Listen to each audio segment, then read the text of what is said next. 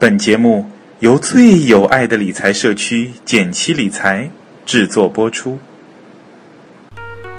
减七八也和你务实六新闻，一个和我们息息相关的热点，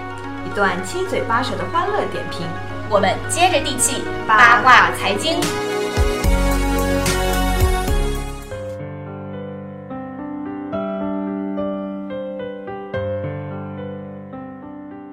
大家好，我是简七。大家好，我是八爷。又到了我们每周一次的辩论赛啦。嗯，这次我们来辩什么呢？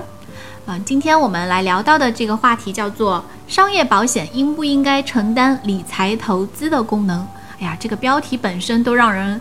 望而却步啊！我们先得解释解释。嗯，大家可能会问，保险为什么会有理财投资功能？我们先来简单说一下保险的分类，就是商业保险的分类。商业保险呢，其实可以分成三个大类。第一个类呢，就是纯消费型的保障型的保险，这个保险就是保障功能。对我发生意外或者发生赔付的风险的，那你就赔我钱，否则的话，我的保费就全部打水漂了。对其实就是贡献给保险公司了。第二类呢是储蓄型的保险，储蓄型的保险呢，往往有这么一个特点，它的保费比刚才前面说的这种消费型的保险要贵很多，但呢，可能他们两个保障的功能是差不多的，对但是呢，多出来这部分为什么会这么贵呢？它就是到了一定期限，就算你不发生这些风险，它也会返还你一笔钱，所以它就贵在这个返还功能了。呃但是呢，这样的保险我们计算过啊，就是国内的这一类保险，实际上收益率不会特别高，大概嗯，不是不是特别高，是特别低。我记得上次有一个返还型的，好像是子女教育保险吧，嗯我们换算出来它的年利率只有百分之二点五。嗯其实我哪怕是存银行，一年定期都是百分之三点五嘛。对对对，那如果是百分之二点五这样的利率的话，它为什么会这样的保险还会存在呢？嗯其实我们可以想说，它其实差额的部分你就相当于是去交保费了，对对对，是为了说提供了保障的这对，在前面这些年份增加了一个保险功能。嗯然后呢，第三类保险是投资型的保险，这一类保险呢，往往就是它基本没有什么保障功能了，基本变成了一个理财产品。就像我们最近很多的什么万能险啊，对对投联对投投连险啊，是的，嗯，好像这淘宝还有京东，就是这些互联网公司推出的一年期的这种保险，其实都是我们刚刚提到的，就是它就是纯粹的就是投资，它的保障功能你几乎是可以忽略不计了。对对对，因为它宣传也全部都宣传在它那收益率个收益率方面。对，这类保险它可能收益率比前面这类储蓄类的就会高很多。对，到百分之六、百分之七不等。对那我们今天就要来讨论一下保险这个东西啊，是不是一个适合拿来理财的一个工具？对，嗯，其实比如说简七自己以前的观点是认为消费型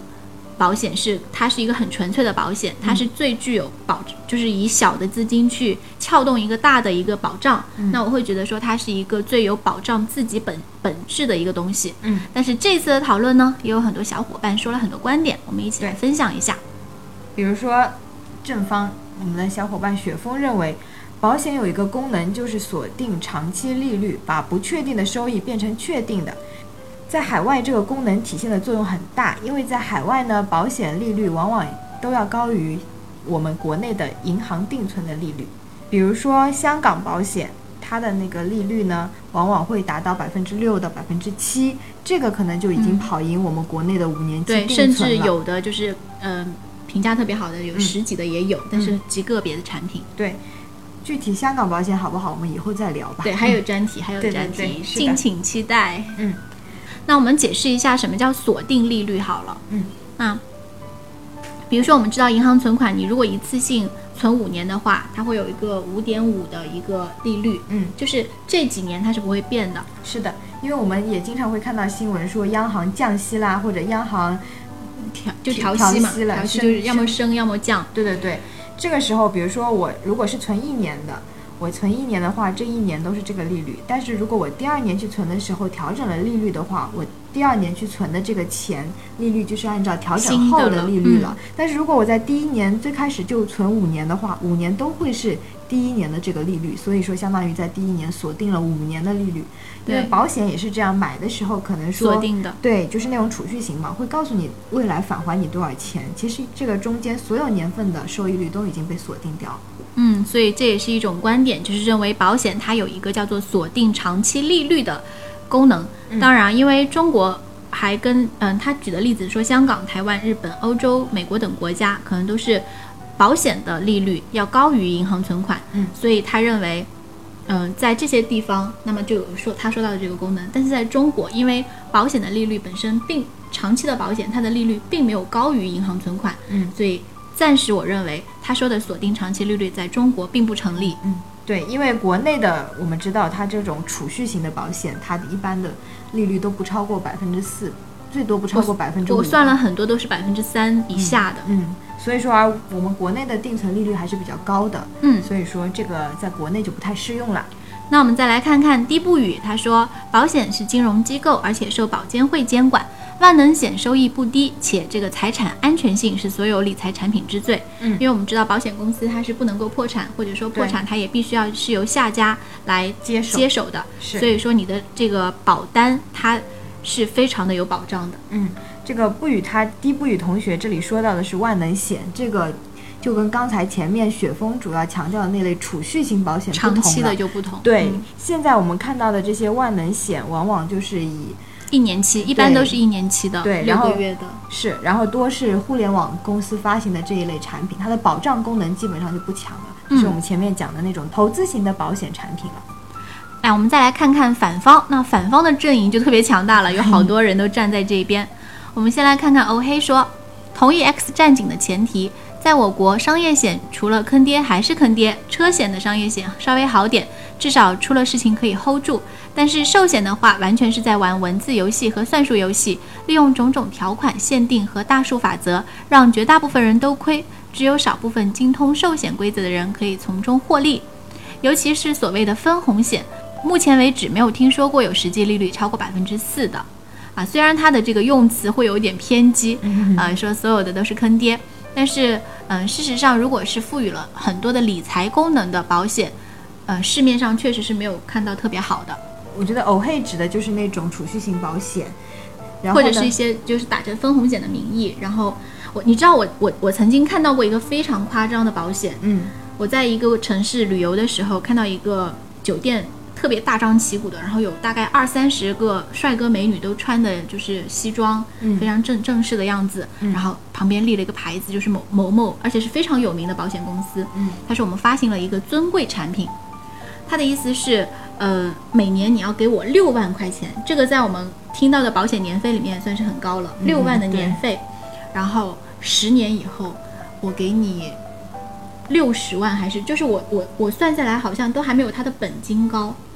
太坑爹了。他就是当然他算了好几好几栏嘛，就是中、低中高，那保险公司非常喜欢用这个。就是说用最高的那个来吸引你，但是事实上都是最低的最低的。那最我就按它最低那档来算的话，相当于就是我无息每年借六万块钱给你。我当时特别不能理解。是的，我觉得就是他这个话也提醒了我一点，我是觉得你买保险，要么去关注它的保障功能，要么去关注它的投资功能。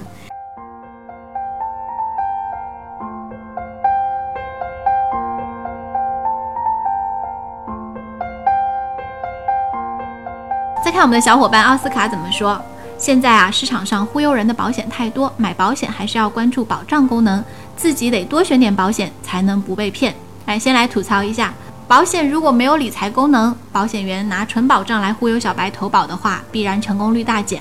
想想身边被骗的亲朋好友，就知道保险的这个理财功能多么的有欺骗性。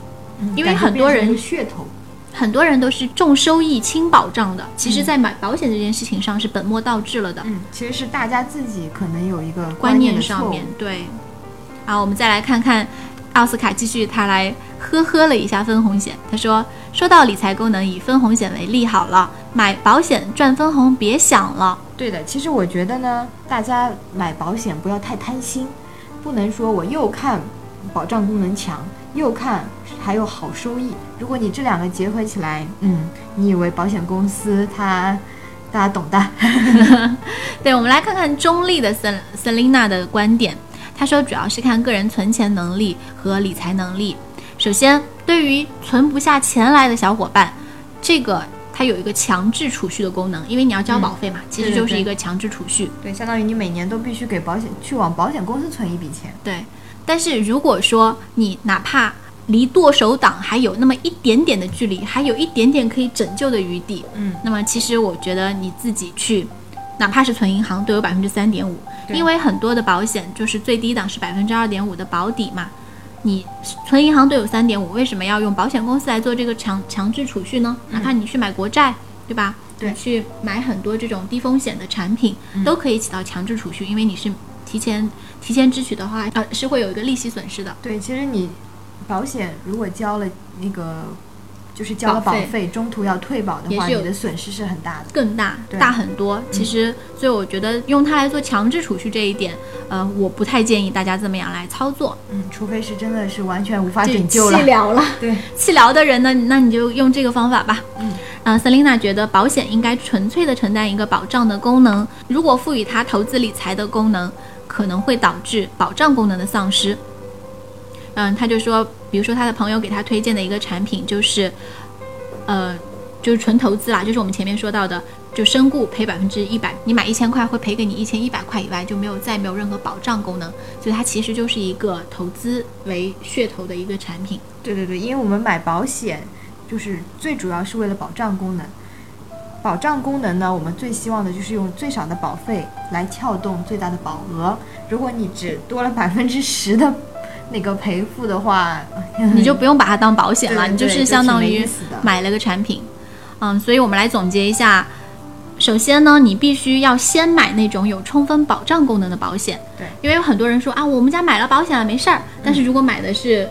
嗯、什么分红险、投连险的话，这个可是几乎是没有保障功能的。对所以这个时候你应该要看清楚，你的家庭其实还是缺乏基本保障的。嗯，嗯没有给你那个保障的那一块儿有任何好的效果。对，那我们再来看看说保险适不适合你来理财呢？是因人而异，但是大部分情况来看，你其实就不要把它当保险，像我们看到的那些万能险，你更多的就是用理财产品的这个。分析角度来看待它，对去分析它背后投资到什么项目啊，包括我们之前写过的文章嘛，嗯呃它其实投到信托项目去了，那跟跟你去买银行理财产品买 P to P 其实是有异曲同工之妙啦，对都是你的钱被拿去借给了别人。是的，我们就是真的，如果想把它当做理财产品来卖的话，就把它按照理财产品的分析思路来分析。嗯，就不要看它的保障性啦。那我们就用它的三维流动性、安全性和收益性来衡量就好啦。对，